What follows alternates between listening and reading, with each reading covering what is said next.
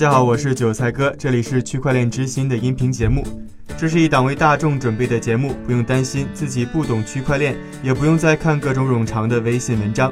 每天几分钟，我们给你说透链圈新鲜事儿。今天是二零一九年的五月十五日，星期三，大家早上好。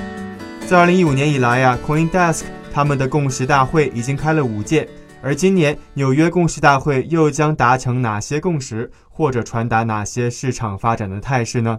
在今年的会议上啊，美国证券交易委员会数字资产和创新高级顾问 Valerie Stepanek 做出了新的发言。而这一波言论也可能要将给区块链行业带来新的变化和动荡。他在发言中指出，某些为 ICO 提供便利的交易所可能违反了美国证券法。他表示，如果货币发行方和买家都在美国，那么为货币交易提供收费便利的数字货币交易所就需要符合美国证券交易商的法律法规。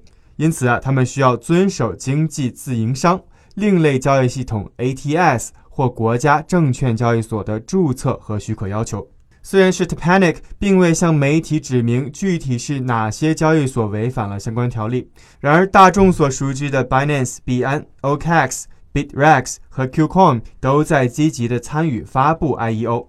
这些交易为平台们带来了数百万美元的收入。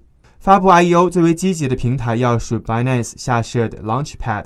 该平台在一月份主导了 BitTorrent 令牌的公开销售，为创拥有的文件共享服务筹集了七百四十万美元。Stepanek 还表示，SEC 去年针对 Token Lot 提起的诉讼在这方面具有指导意义。他们指控该平台在吸引买家投资 ICO 的同时，平台既充当经纪人，同时也作为交易商参与分发，违反了注册条款。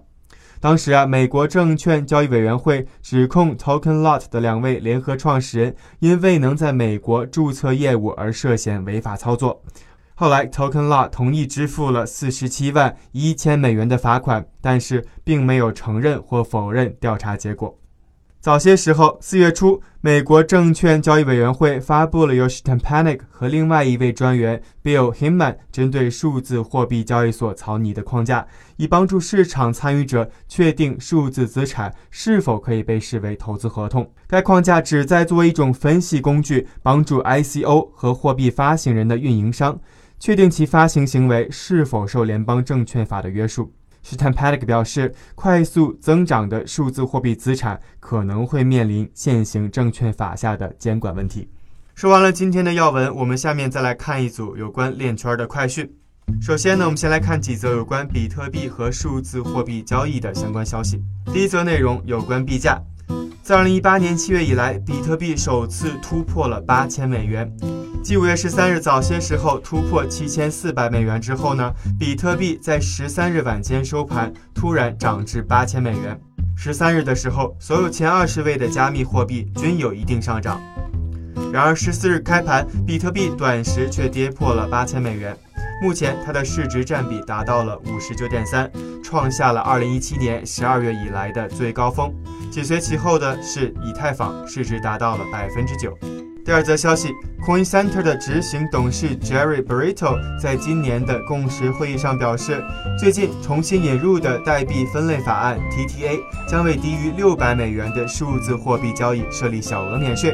小额免税规定，如果数字货币所有者交易的收入所得不超过六百美元，则该投资人无需向美国国税局 IRS 报告收益。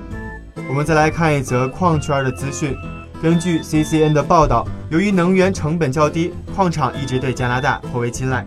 同时，加拿大也一直在政策上对矿场有所支持。近日，以色列一家数字货币矿业公司 Bitfarms，他们的创始人表示，该公司正在努力让加拿大当地更多的省份参与到挖矿业务。而此前呢，他们已经与加拿大魁北克市达成了协议，助力其挖矿项目的开展。第四则消息，HTC 周二宣布，区块链手机 Exodus One 现在已经开始允许用户直接在本地钱包内进行一些数字货币之间的直接兑换。该功能呢是 HTC 与初创企业 Kyber Network 一起合作的，他们通过引入流动性协议到钱包应用 App Zion Vault 中。从而使得用户可以直接通过手机进行货币兑换。数字货币直接在钱包中交换呢，省去了先将代币转移到第三方数字货币交易所的重复步骤，并且呢，交换完全是在链上进行。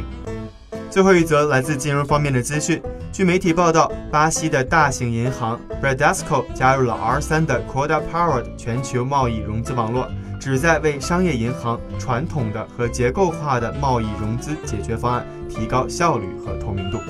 好的，以上呢就是今天的区块链之心了。区块链之心，还原区块链最真的样子。明天同一时间，我们依旧不见不散。